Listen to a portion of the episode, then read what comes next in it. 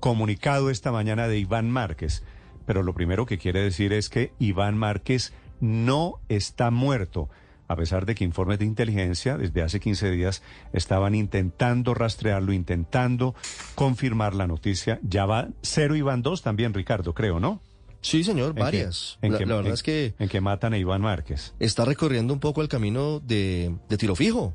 Tuvo, ¿Cuántas muertes tuvo tiro fijo? Decían que estaba muerto, que lo habían abatido y al final el hombre murió de viejo. Como un gallo. fíjese Tiene- que- tiene- muchas vidas, don Iván Márquez. Tiene siete vidas, pero fíjese que aquí el canciller la semana pasada eh, dijo, mire, nosotros no creemos que esté muerto, no, pues, no sabemos oficialmente que esté muerto.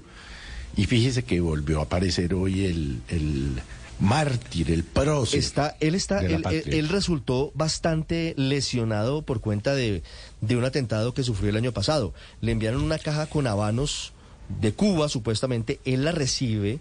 Este método, además, aplicado por ellos, ¿no? Ah. Este método, las FARC lo aplicaron muchas veces. A Germán Vargas Lleras le, llevar- le mandaron un- un- Una un- carta una explosiva, carta claro. y, y- y por Eso eso fue el Congreso. 6 de julio del 2022 Ricardo, pero aproximadamente, en pero, el no está clara el atentado, pero no está tan clara la muerte, Néstor, porque fíjese que justamente ha No, sido Iván claro- Márquez es- está claro que que está no, vivo, que, está vivo, está pero muerto. para las para el tema de especulaciones, porque ha sido justamente Iván Márquez una pieza clave para negociar con esa segunda Marquetalia, ese proceso de paz paralelo con la otra disidencia de las FARC que quería el presidente Gustavo Petro, al punto además- que el alto comisionado para la paz lo consideraba un objetivo valioso para las negociaciones de paz. Hubo mucha, hubo mucha prudencia en el momento en que se dio a conocer la noticia de la supuesta muerte, supuesta muerte, perdón, de Iván Márquez. Em, el primero en publicarlo fue eh, Yami Damada a través de CMI. Seguramente por su trayectoria muchos le dieron credibilidad a la noticia, pero con mucha cautela también. Y yo creo que la, el men- la mención del canciller aquí en los micrófonos de Blue Radio la semana pasada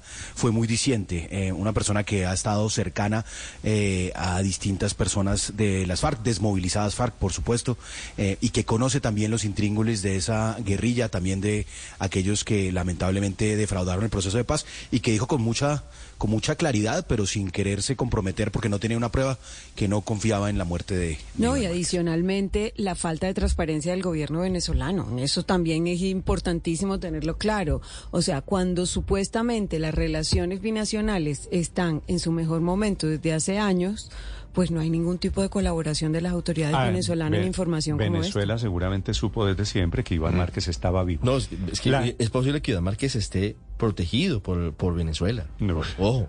O O- es decir, o- obviamente, si está en Venezuela, digo, Sí, Ricardo, eso. a estas alturas, pues no sería nada no, nuevo o sea, que esté no- no es protegido que, por no el es que Iván gobierno. Márquez esté en la mitad de la selva, no es posible que esté en Caracas y es posible que eh, Que está- fuerzas armadas venezolanas eh, estén eh, muy cerca de él. A diferencia de Romaña, a diferencia de Santrich, este Iván Márquez vuelve a aparecer el día de hoy. Noticia del momento, Mateo Piñeros. Sí, señor Néstor, y es un texto de cuatro páginas que se publica en la página oficial de la Segunda Marquetalia, este grupo disidente de ese acuerdo que se firmó en el año 2016.